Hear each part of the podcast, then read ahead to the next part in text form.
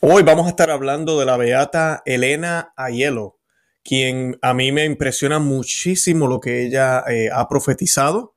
Eh, ella fue una alma mística estigmatizada, víctima y fundadora de las terciarias mínimas de la pasión de nuestro Señor Jesucristo. Y su extraordinaria vida estuvo marcada por las profecías, eh, pero también por las estigmas, por haber vivido la pasión del Señor en su propio cuerpo y es impresionante. Eso voy a estar compartiendo hoy. Y también vamos a estar hablando de las profecías eh, porque esta beata pudo ver la actual corrupción en la iglesia, eh, pudo darse cuenta de lo que iba a suceder en Occidente, que ya está pasando, de cómo Occidente iba a renunciar a Dios, cómo todo lo que era cristiano ahora está apostatando. Y me refiero a las naciones. Y además de eso, el papel crucial de Rusia que siempre ahorita ha sido un tema bastante eh, que se está hablando, que se está tocando. Nosotros hoy vamos a ver la perspectiva que ella ve de esto en estas profecías, por qué esto sucede. Porque el tema de la guerra no tiene ni malos ni buenos. Aquí se trata de que no haya calma, de que no haya momentos de silencio, que no haya momentos de discernimiento y de paz para que la humanidad encuentre a Cristo. Eso y mucho más en el programa de hoy.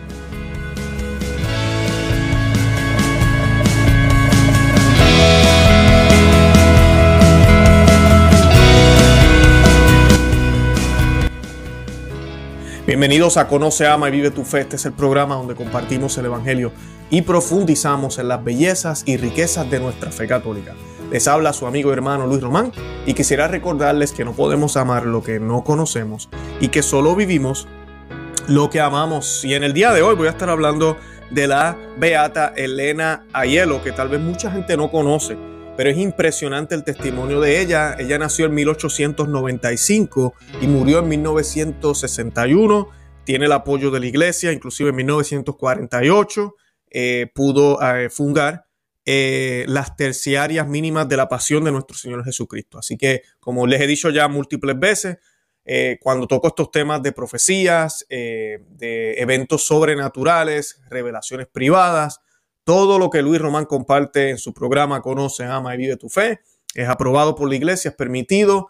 Eh, siempre me gusta aclarar y dejarle saber a las personas que el catecismo de la Iglesia Católica y la Iglesia Católica siempre nos ha enseñado que la revelación infalible es la revelación pública. Esa está contenida en las Sagradas Escrituras que viene de la santa tradición de la Iglesia.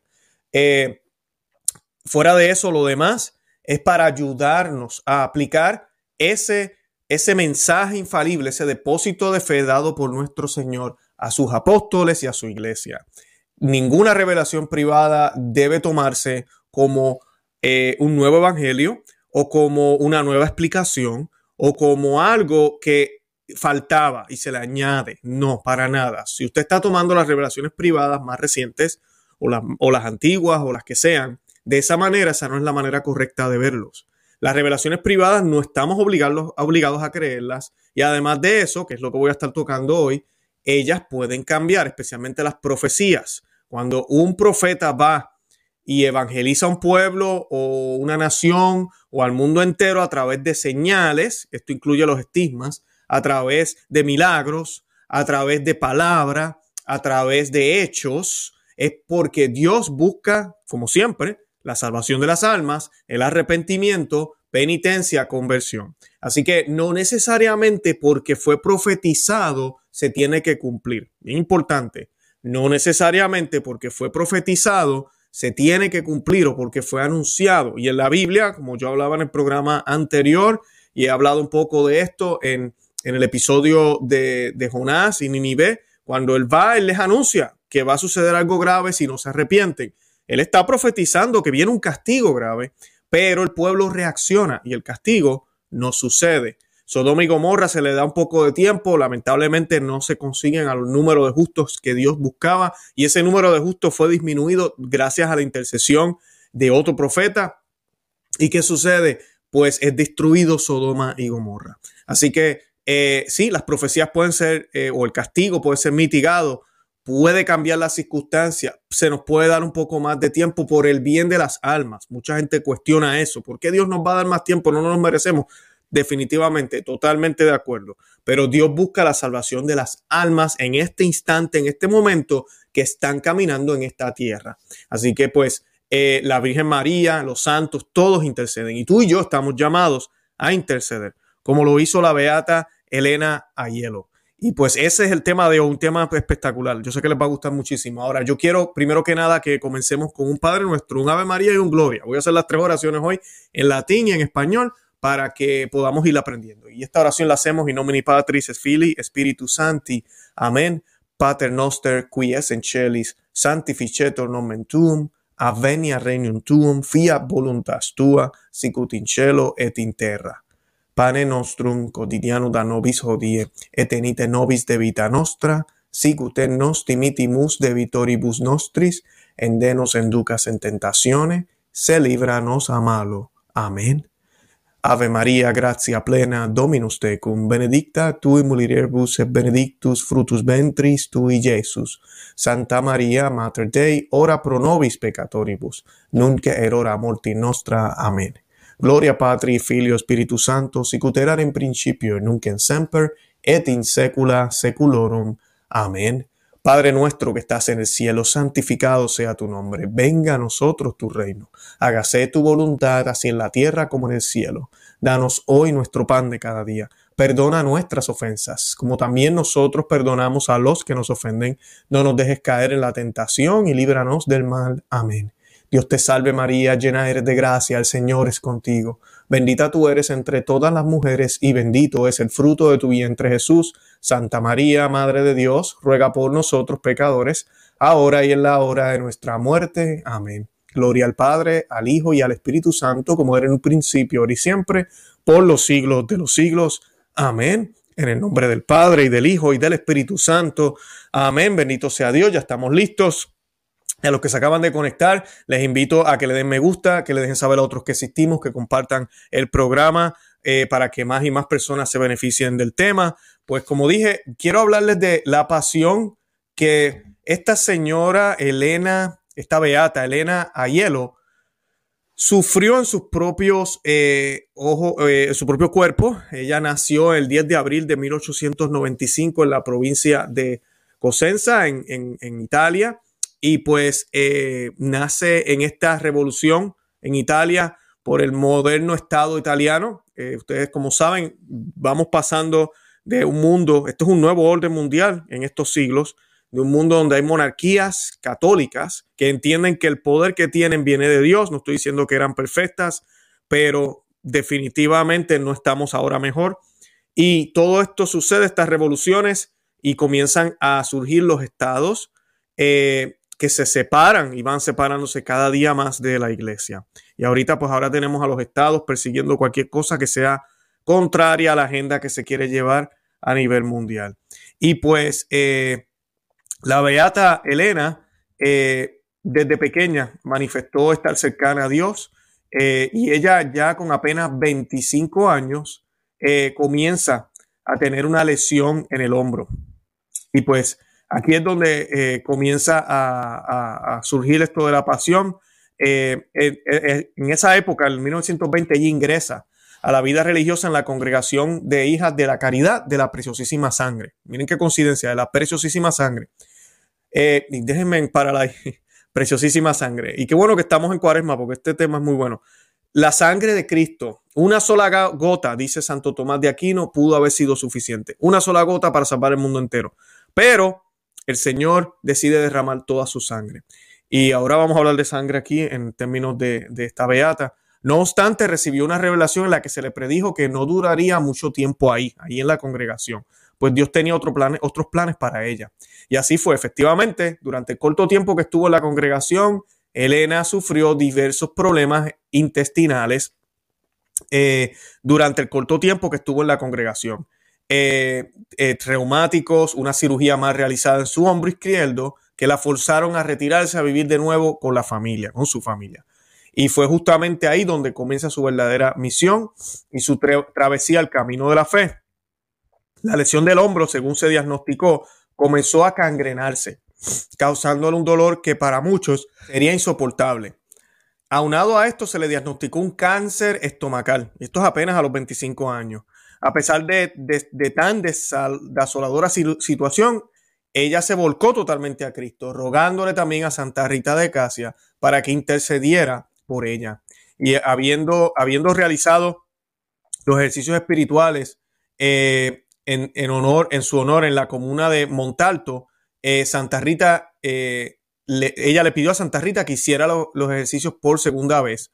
Disculpen, Santa Rita le pidió a ella que hiciera los ejercicios por segunda vez. Y así lo hizo. Y sin embargo, el dolor en su hombro permanecía debido a que el Señor haría maravillas a través de su expiación por los pecados del mundo. Y voy a pausar ahí. Ella es un alma mística. Ahorita voy a hablar de las profecías, que sé que es lo que más a la gente le, interesa. Ya mismo voy a hablar de eso, pero esta parte es importante. El Señor escoge almas. Hay personas que a veces ven estos programas o escuchamos o leemos esto y decimos, pero ¿por qué Dios no me escogió a mí? ¿Por qué? Porque yo no tengo esos dones y esos regalos. Yo quisiera ver a la Virgen, yo quisiera ver a Cristo. Cuidado, porque no sabemos lo que estamos pidiendo. Esto es un, un regalo pero es un regalo que es una cruz realmente, que lo que el Señor busca con el consentimiento del santo, del beato, ¿verdad? De esta persona escogida, es la expiación por los pecados del mundo. Y eso no se hace cantando en una cama cómodo, teniendo fama eh, o lo que sea. Este tipo de trabajo espiritual que es necesario también en el cuerpo de Cristo, se hace a través del sufrimiento. Y eso es lo que vemos en la vida de la beata Elena Ayelo. y dice esto, habiendo realizado Santa Rita, ya después de los ejercicios y durante esos años de su enfermedad y su lesión en el hombro, Elena recibió unos dones extraordinarios. En marzo de 1992, precisamente a las 3 de la tarde, ¿y por qué las 3 de la tarde es importante? Porque es la hora, según las escrituras, que muere nuestro Señor. Eh, según se estima, recibió el estigma de la corona de espinas. Y voy a mostrar una foto, sé que es fuerte, pero según narró ella, la santa, mientras se encontraba en cama debido al terrible dolor en el hombro, el Señor se le apareció resplandeciente, vestido de blanco y portando la corona de espinas y consintiendo eh, ella. Él se quitó la corona y la colocó sobre la cabeza de Elena. O sea que él le pide permiso a Elena a la beata Elena Aiello y Elena acepta y el Señor le coloca la corona, su corona de espina a Elena, la beata Elena. La sangre comenzó a brotar a borbotones de su cabeza, en la que debió ser una escena fuerte, como pueden ver en la foto ahí, y capaz de conmocionar al más escéptico. El deseo de Cristo era que Elena sufriese por la conversión de los pecadores, sobre todo por los pecados contra la virtud de la pobreza. Y así es que ella comienza a convertirse en qué? En un alma víctima. Obviamente esto eh, eh, las reacciones no se hicieron esperar. La conmoción en la familia no se, no, no se hizo tampoco esperar. Una sirvienta al que la, encontró a ella ya con toda la sangre, le avisó a toda la familia, quienes naturalmente llamaron a un doctor, a un médico y varios sacerdotes para que llegasen a salvarla. El médico, el doctor que fue a atenderla, no podía parar el sangrado por casi tres horas cuando de, repente se detuvo finalmente el, ah, el sangrado, todos quedaron perplejos, no podían creerlos. Y el viernes que seguía, a la misma hora, 3 de la tarde, la misma situación otra vez. Eh, y aquí estos detalles son importantes porque mucha gente pensará, ella misma se hizo el daño, ella misma, y no, a la misma hora ya la gente sabe, están con ella y esto comienza a suceder. Según narra el sacerdote Francesco Espadafora, uno de sus biógrafos, el Señor se le apareció entonces a Elena y le dijo que se manifestaran, se manifestarían, disculpen, sus llagas en las manos y pies. De la mística italiana, Cristo le reafirmó que deseaba que ella fuese como él, siendo víctima por los pecados de la humanidad para apaciguar la justicia divina. Y voy a parar aquí. Muchos dirán, pero ven acá, Luis, ¿por qué rayo ustedes los católicos creen que Cristo va a parecerse a esta señora y le va a pedir que haga lo que él hizo, que lo que él hizo no fue suficiente. Aquí no se trata de eso. La redención que vino por la sangre de Cristo, como mencioné al principio del programa o, hace unos minutos, una gotita de sangre hubiese sido suficiente. ¿Saben qué? Es suficiente. Eh, esto es para apaciguar la justicia divina. Esto es para reparar. La redención ya nos llegó por Cristo y ya fue pagada con la sangre de Cristo. La beata Elena Ayelo, por más sangre que bote y por más cosas que haga, no, no le va a añadir a, a, a lo que Cristo ya hizo o no lo va a hacer mejor. No, pero lo que sí ella puede hacer, lo que tú y yo podemos hacer también a través de la oración, a través de la penitencia, el ayuno y la abstinencia, es apaciguar la justicia divina. Si es que todavía creemos en la justicia divina, porque en este mundo modernista, católico que vivimos ahora, no se nos habla de eso, Dios es solo misericordia, Dios no castiga, no se enoja, no hay justicia, Él es todo amor. No importa lo que tú hagas, tranquilo, que Él te va a perdonar. Es más, te mueres en pecado mortal y te perdona como quiera. Y eso no es doctrina católica, para nada. Entonces, además de eso, bien importante, algo que nosotros hemos hablado aquí en el programa múltiples veces con varios invitados, las naciones también tienen que ser juzgadas. Hay unos pecados que son colectivos y unos pecados que son individuales como individuos nosotros. Nosotros vamos a tener un juicio particular porque tenemos alma, porque respondemos por nuestras acciones.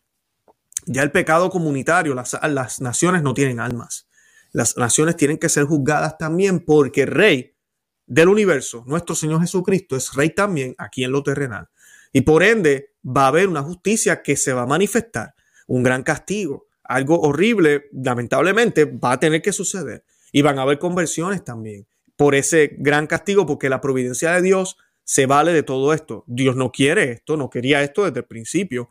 Nosotros lo hemos buscado. Entonces, como yo decía y he ido hablando en los programas que hemos hablado sobre las profecías y las apariciones y estos mensajes privados, Dios lo que busca es salvar a las almas, pero la justicia divina va a venir y nos está dando más tiempo, ¿verdad? Para que nos arrepintamos, pero algún día esto va a acabar.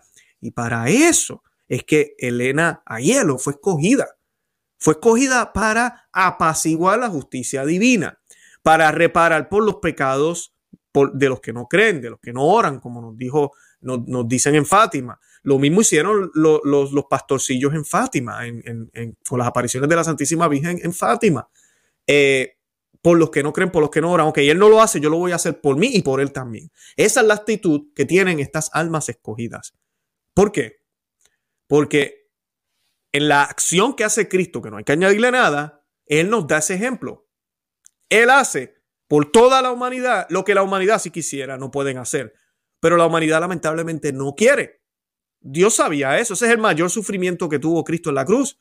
Darse cuenta que su cruz era efectiva completamente, pero que no iba a ser recibida por muchos. Entonces nosotros estamos llamados, si amamos a Cristo, si amamos al Padre, y debemos sentir ese llamado eh, y dejar que el Espíritu Santo obre a través de nosotros, sentimos esas ganas de consolar a Dios. Así que eso es lo que hace ella. Al siguiente viernes, miren lo que sucede. Aparece en su cuerpo la herida del costado. Elena se convirtió en una mujer de dolores, una masa de heridas y sangre. Pues el Señor, el siervo sufriente, se mostró a través de ella como aquel ante quien se oculta el rostro, pero por cuyas heridas hemos sido sanados. Es una familiar, Isaías 53. Eh, varias experiencias místicas comenzaron a ser conocidas, ahora voy a hablar de eso. Eh, despertando toda clase de reacciones, mucha gente escéptica, morbo, burla, la rechazaron, se burlaron de ella lamentablemente, pero también para muchos fue un avivamiento de fe y conversión de muchísimas personas. Tal y como el sabio Simeón había dicho, al reconocer a Cristo se le profetizó a la Santísima Virgen. Este está puesto para caída y elevación de muchos. Así que eh, el Señor se manifiesta a través de sus siervos eh, más, más, fieles y luego de esto ya funda en 1948 la, la, las terciarias mínimas de la pasión. Ella mejora de salud y el Señor entonces ya después que ya cumple con esa parte de su vida, comienza a hacer eh, este tipo de, de trabajo. Para los doctores fue toda una curación milagrosa y por intercesión de Santa Rita, el hombro se curó, todo se curó, y ahí ella pudo pues hacer lo que tuvo que hacer con la congregación de las hermanas mínimas de la pasión de nuestro Señor. Eh, y luego eh, se convierte en madre superiora, eh, reconocida oficialmente por la Santa Sede en 1948.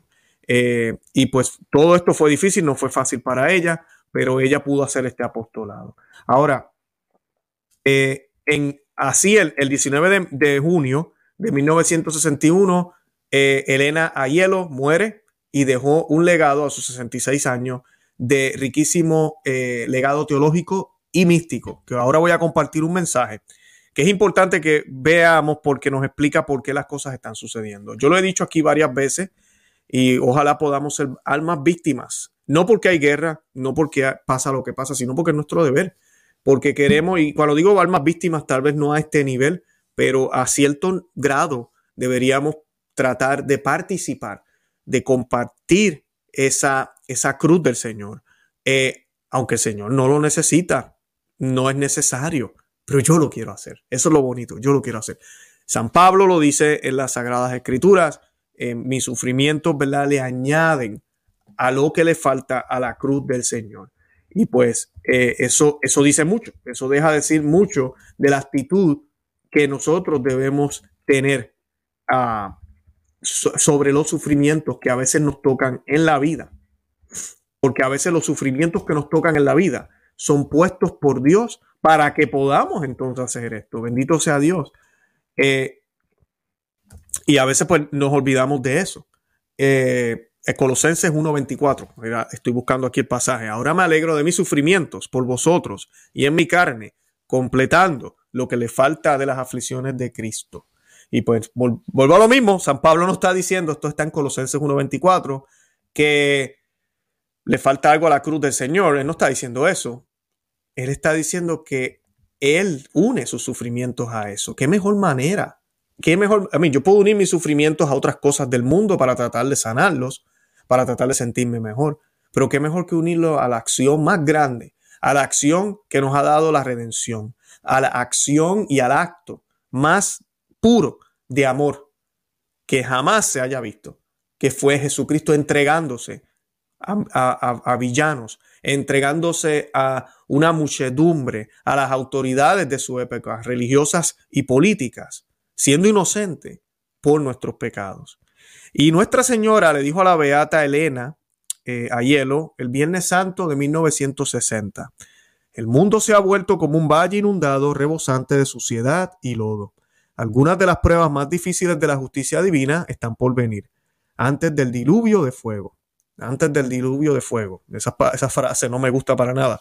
Yo desde hace mucho tiempo he aconsejado a los hombres de muchas maneras, pero no escuchan mis llamados maternales y continúan caminando por los senderos de la perdición. Pero pronto se verán manifestaciones aterradoras que harán temblar incluso a los pecadores más obstinados. Grandes calamidades vendrán sobre el mundo, la cual traerá confusión, lágrimas, luchas y dolor. Grandes terremotos se tragarán ciudades y países enteros y traerán epidemias, hambrunas y terrible destrucción, especialmente donde están los hijos de las tinieblas, naciones paganas o antidios, lo que quiere decir los hijos de las tinieblas. Ahora, ¿cuántas naciones ahorita mismo quedan católicas que todavía profesan y dicen o queremos o, se consagran a sí mismas al Sagrado Corazón, a la Santísima Virgen María. Son muy pocas, son muy pocas. Y basado en esto, algo horrible nos, nos espera como castigo por no haber escuchado a Dios, por no haber escuchado al Señor. Y lo triste de todos estos terremotos, sucesos que suceden, eh, y no es que el Señor los mande con toda la intención, pero lo triste de esto, por culpa de nuestros pecados, porque es que una cosa lleva a la otra, si yo eh, tengo este rosario en la mano, Dios no quiere que se caiga al piso. Pero si yo con mis actitudes lo suelto y lo dejo caer al suelo, él va a caer al suelo y va a hacer ruido. Eh, puede ser que se rompa, puede ser que se ensucie con el suelo. Eh, se me va a hacer a mí más difícil poderlo encontrar porque ahora está en el suelo y si no me di cuenta. Bueno, hay muchísimas consecuencias. Así que esto es consecuencia del pecado, no es la decisión o la voluntad de Dios, aunque Dios lo permite. O sea que en cierto sentido sí es, porque todo está en control bajo Dios. Nunca podemos pensar que el demonio se sale con la suya. Mira, vinieron los terremotos y Dios no pudo hacer nada. No, Dios tiene control, pero Él lo permite, porque sabe que a través de estos males un bien mayor vendrá. Pero almas se van a perder si no están en gracia. Por eso tú y yo estamos llamados a estar en gracia, porque miren esto naciones paganas eh, o, que no reflejan a Dios. Yo vivo en Estados Unidos. ¿Qué ustedes piensan de Estados Unidos? Voy a colocarme yo de ejemplo. Estados Unidos es una nación pagana ahorita mismo. No podemos estar hablando de que estamos en un país religioso. Eh, muchísimos países están en la misma, donde pueden haber catedrales en muchísimos lugares, pero realmente la fe católica no es lo que se vive en el país, no es lo que rige los gobiernos y la moral que se vive en todos los ámbitos de la sociedad. Por ende, estos castigos posiblemente van a suceder en estos lugares.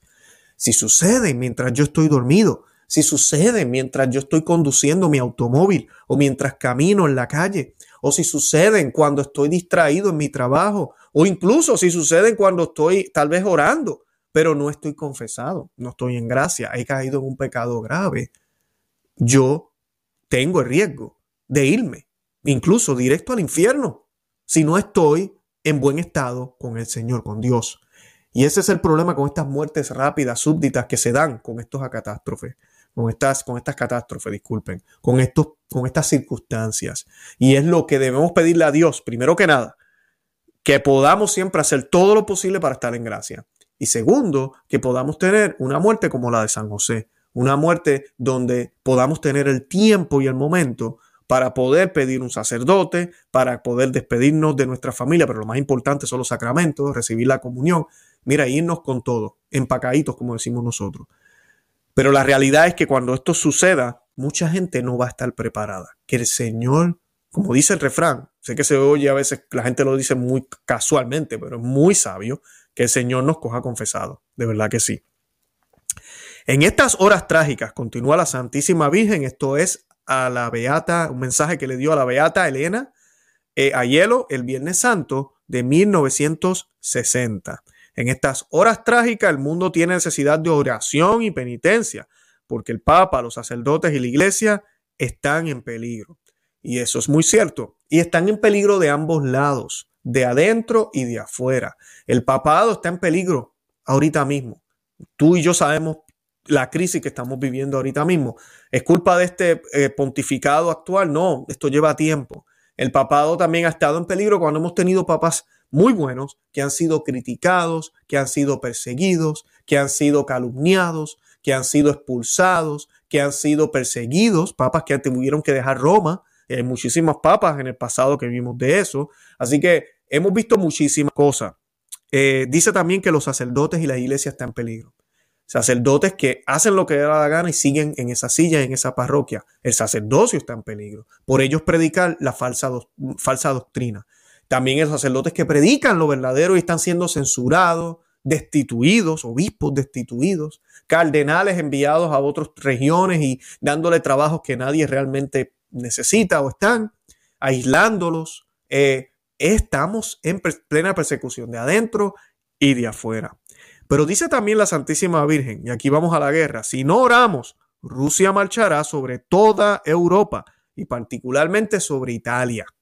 Interesante, ¿no? Sobre Italia, trayendo mucha más ruina y estragos. Y siempre, cuando escucho esto, no es la primera que habla de esto, la Beata Elena Hielo, eh, Maximiliano Colbe tuvo también una, visión sobre esto, eh, San Juan Bosco también y otros más. Y estoy hablando de Italia. ¿Y saben quién más nos da una visión de esto que no nunca fue explicada completamente por ella? Y yo creo que sí lo es, pero no se nos ha revelado. En la tercera parte del secreto de Fátima, como ustedes saben, el secreto de Fátima tiene, se, se dividió en tres partes. La primera parte es el infierno y hay una explicación. Luego está la guerra y hay una explicación. Y luego está esta visión, que es lo que voy a hablar ahora, donde hay una, una, eh, una destrucción y se ve lo que dicen los niños, parece ser el Padre, Santo Padre, caminando entre cadáveres y todo está en ruinas y él va llorando a paso lento y de momento es asesinado junto con sacerdotes y otros religiosos y laicos. Y la sangre de ellos, de los mártires, no solo de ellos, de los que estaban, de todos los miles que murieron, es recogida por los ángeles. Y hay más de la visión, pero esa parte es la que me recuerda esto. Porque cuando uno escucha esto, uno piensa en Italia. El Papa, el Santo Padre, donde siempre está, en Roma. Entonces sucede esta destrucción. Es posible ver imágenes así, el Papa saliendo a las calles de Roma después de, toda esta destrucción y siendo martirizado. Así que eh, deja mucho que decir. Aquí estamos hablando de mensajes que fueron dadas a la Beata Elena a hielo, ¿verdad? En 1960. Eh, por eso los sacerdotes, dice ella, este es el consejo, por eso los sacerdotes deben estar en la primera línea de defensa de la iglesia, con el ejemplo y la santidad de vida, porque el materialismo irrumpe en todas las naciones y el mal prevalece sobre el bien. Los gobernantes del pueblo no entienden esto, porque no tienen el espíritu cristiano en su ceguera, no ven la verdad. En Italia, algunos líderes, como lobos rapaces vestidos de ovejas, mientras se llaman cristianos, abren la puerta al materialismo y fomentando acciones deshonestas, llevarán a Italia a la ruina, pero muchos de ellos también caerán en la confusión. Propagad, le pide ella, las devociones a mi inmaculado corazón, de nuevo, ¿ah? de Madre de Misericordia, mediadora de los hombres, que creéis en la misericordia de Dios y de la Reina del Universo. Manifestaré mi parcialidad por Italia, que será preservada del fuego, pero los cielos se cubrirán de densa tiniebla, y la tierra será sacudida por espantosos terremotos que abrirán profundos abismos. Provincias y ciudades serán destruidas y todas gritarán que ha llegado el fin del mundo. Incluso Roma será castigada según la justicia, por sus muchos y graves pecados, porque aquí el pecado ha llegado a un punto máximo. Orad y no perdáis tiempo, no sea que sea demasiado tarde, ya que densas tinieblas rodean a la tierra y el enemigo está a la puerta. Y voy a ir de atrás que dice, Roma será castigada según la justicia por muchos y graves pecados, porque Aquí el pecado ha llegado a su punto máximo. Estas son las palabras de la Santísima Virgen María. Y es, triste cuando habemos católicos que queremos hablar de este problema. No porque pensemos que nosotros somos los más santos. Miren, y, aquí está la parte que la gente no entiende. Cuando el Señor le dijo a los fariseos, dejen de estar mirando la viga del otro, mira la tuya, era porque ellos eran unos hipócritas. Ellos no trataban de mejorar. Pero nuestro Señor tampoco nunca dijo que no podía haber una corrección fraterna, que no podíamos hablar de los problemas. Inclusive el canon 212, actual ley canónica, dice que los laicos podemos hablar de estos problemas. Y eso es lo que yo estoy haciendo en mi canal, es lo que otros hermanos están haciendo. Y se nos acusa de ser divisores, de, querer tratar, o, o, algunos me escriben a ver si me dicen, oh, ya el más santo. No, es que el punto no es ese. Si vamos a esperar a ser santo santo, entonces nunca vamos a hacer nada aquí en el cielo. Eso es una trampa, del, eh, amigo, nunca vamos a hacer nada aquí en la tierra. Eso es una trampa del demonio, para que no digamos nada, para que nos quedemos callados, para, para, que, para que pequemos de omisión. Es como ver injusticias en nuestros países. Lo pongo a, nivel terrenal. Usted ve una injusticia eh, contra una familia y usted se queda callado. ¿Por qué? Ay, porque es que yo también hago injusticias a veces. A mí a veces, pues, qué sé yo, no le doy suficiente comida a mi esposo, o, o, o, le robo las galletitas de la nevera, o, no soy cariñoso lo suficiente, o a veces soy injusto con mis hijos. Por favor, por favor. Claro, yo tengo que mirar primero mis errores, definitivamente. Pero a la misma vez yo tengo que mirar qué está sucediendo a mi alrededor, porque la vida es corta. Y yo tengo un llamado a no pecar de omisión y ayudar a mi prójimo y a darme cuenta de lo que está mal también a mi alrededor. Entonces lo hacemos con amor, lo hacemos con caridad. Nosotros no estamos juzgando el corazón aquí de nadie. La Santísima Virgen María está diciendo, Roma será castigada según la justicia por sus muchos y graves pecados, porque aquí el pecado ha llegado a su punto máximo. Todos sabemos que es el reinado de la homosexualidad que está allá ahorita mismo, el nuevo orden mundial, todo lo que está sucediendo. Ahora, no estamos jugando los corazones de nadie, puede ser ignorancia, pueden ser son infiltrados posiblemente muchos de ellos. No sé, eso le toca a Dios. Pero la Virgen nos alerta, no porque ella esté juzgando, no porque ella nos esté dando un mal ejemplo de lo que debe ser un verdadero cristiano, sino para que estemos atentos y no nos asustemos al ver estas cosas. Al contrario, cuando compartimos estas profecías, nos muestran que Dios está en control. Porque si Dios no estuviera en control, no pudieran haber profecías de lo que está por suceder o de lo que ya ha sucedido dichas en 1960 en este caso. Esto fue en 1960 a la Beata María, a la Beata Elena Ayelo. La, la, Nuestra Señora en la fiesta del Inmaculado Corazón, el 22 de agosto de 1960, le dijo lo siguiente, esto es unos meses después, el mismo año. La hora de la justicia de Dios está cerca y será terrible. Tremendos flagelos se avecinan sobre el mundo y varias naciones son golpeadas, escuchen bien, por epidemias, hambres y grandes terremotos terribles huracanes con ríos y mares desbordados que traen ruinas y muertes. Si el pueblo no reconoce en estos flagelos de la naturaleza la advertencia de la divina piedad y no volváis a Dios con una vida verdaderamente cristiana, otra guerra vendrá de oriente a occidente y vuelve con Rusia. Rusia con sus ejércitos secretos luchará contra América, invadirá Europa.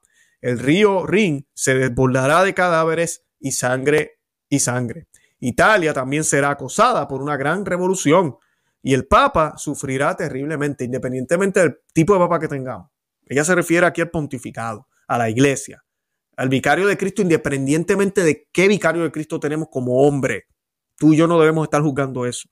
Ella está hablando de que el Papa sufrirá terriblemente. Y esto es en 1960. Así que no estamos hablando antes de, los papas antes del concilio, estamos hablando ya durante, esta revolución que hubo. Difundan la devoción a mi inmaculado corazón para que muchas almas sean conquistadas por mi amor y muchos pecadores regresen a mi corazón materno. Y quiero pausar aquí. La, Nuestra Señora, la Santísima Virgen María, dice que otra guerra terrible vendrá de Oriente a Occidente. Y dice, Rusia con sus ejércitos secretos luchará contra América, invadirá Europa. Oh, Rusia es el malo, América es la víctima, Europa también. No, no, yo estoy cansado ya de tratarle de decirle esto a la gente. No hay buenos aquí. La guerra no es buena. Ahorita mismo estas guerras que se están eh, hablando no son guerras santas, no son guerras justas la iglesia enseña que pueden haber guerras justas. Ahorita mismo no las hay. Independientemente de los aparentes eh, opiniones conservadoras que tiene Rusia, independientemente si políticamente que Rusia haya hecho unas cosas eh, detenga el nuevo orden mundial en cierto sentido, eso no es el fin que Dios quiere para el mundo. El demonio se aprovecha de esto y aunque parezca eso, el conflicto está, la guerra está, muere gente. Personas han tenido que dejar el país, millones y millones de familias han tenido que dejar Ucrania ahorita mismo. Yo estoy con el pueblo de Ucrania, con el gobierno jamás. El gobierno de Ucrania es súper corrupto. El Estados Unidos igual. Tenemos un presidente que ya ustedes saben lo que ha pasado acá. Eh, yo no estoy tampoco con ellos, pero tampoco estoy con Putin. Tampoco estoy con la actitud que ellos están teniendo y con lo que ellos están haciendo. Eh, esto está funcionando para los planes inclusive de los más poderosos, pero también para Satanás.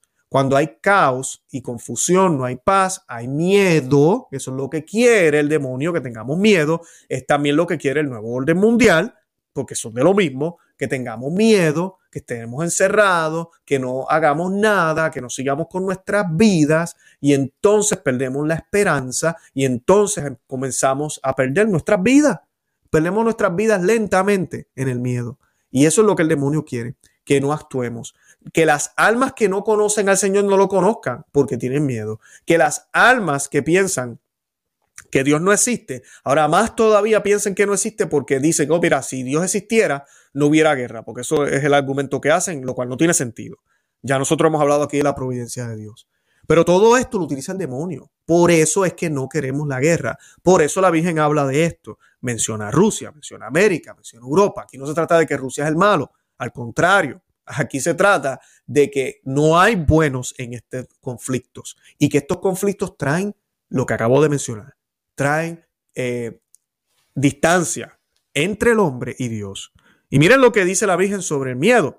En este mismo mensaje que fue dado a la Beata eh, Elena Hielo el 22 de agosto de 1960, dice, no temáis, que yo acompañaré con mi maternal protección a mis fieles y a todos los que acepten y a todos los que acepten mis urgentes advertencias y ellos especialmente por el rezo de mi rosario se salvarán. Bendito sea Dios.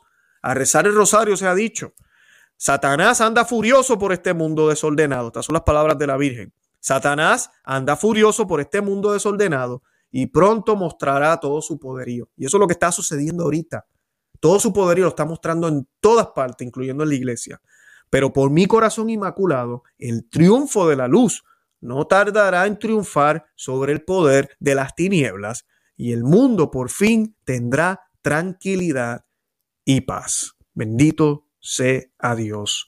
Así que ese es el mensaje de la Virgen y es el mensaje de la vida de, de, de, de, esta beata, de la beata Elena Ayelo. Así que tenemos que tener esa fe siempre y tenemos que entender nuestro papel como católicos. Ella continúa, la gente está ofendiendo demasiado a Dios. Si te mostrara todos los pecados cometidos en un solo día, seguramente morirías de pena. Estos son tiempos graves. El mundo está completamente trastornado. Estas son las palabras de la Virgen. Porque está en peores condiciones que en el momento del diluvio. Miren eso. Hay personas por ahí que a veces empiezan a cuestionar no, no, ahora estamos mejor, somos más civilizados, la iglesia, por eso hacemos esto ahora y que antes no se hacía. La Virgen en 1960, y esto es en 1960, dijo que estábamos en peores condiciones. Imagínense ahora en qué condiciones estamos, ahora en el 2022. El materialismo avanza, fomentando siempre luchas sangrientas y luchas eh, eh, fraticidas. Señales claras presagian que la paz está en peligro. Ese flagelo, como la sombra de una nube oscura, se desplaza ahora sobre la humanidad. Solo mi poder como Madre de Dios impide el estallido de la tormenta. Todo depende de un hilo delgado. Cuando ese hilo se rompa, la justicia divina se avanzará sobre el mundo y, ejecutar y ejecutará sus espantosos designios de purgación. Todas las naciones serán castigadas porque los pecados, como un río fangoso, ahora están cubriendo toda la tierra. Así mismo es. Siempre pienso en la internet cuando la Santísima Virgen habla de esto. Los poderes del mal se, está, se están preparando para atacar furiosamente en todas partes del mundo. Eventos trágicos están reservados para el futuro. Durante bastante tiempo y de mucha manera he advertido al mundo. Los gobernantes de la nación, si comprenden la gravedad de estos peligros, pero se niegan a reconocer que es necesario que todos los hombres practiquen una vida verdaderamente cristiana para contrarrestar ese flagelo, Oh, qué tormento siento en, mi corazón al contemplar a la humanidad tan en sí misma en toda clase de cosas e ignorando por completo el deber más importante de su reconciliación con Dios. El tiempo no está lejano, ahora cuando el mundo entero estará grandemente perturbado. Se derramará mucha sangre de justos e inocentes, así como de santos sacerdotes. La iglesia sufrirá mucho y el odio estará en su apogeo. Italia será humillada y purgada en su sangre. Otra vez Italia ciertamente sufrirá mucho a causa de la multitud de pecados cometidos en esta nación privilegiada, la morada del vicario de Cristo. No puedes imaginar lo que va a pasar. Una gran revolución estallará y las calles se mancharán de sangre. Los sufrimientos del Papa en esta ocasión bien pueden compararse con la agonía que acortará su peregrinaje en la tierra. El sucesor piloteará el barco durante la tormenta, pero el castigo de los impíos no será lento. Este será un día extremadamente terrible. La tierra se estremecerá tan violentamente que asustará a toda la humanidad. Y así los impíos perecerán según la inexorable severidad de la justicia divina. Si es posible, publique este mensaje en todo el mundo y exhorte a todas las personas a hacer penitencia y volverse inmediatamente a Dios.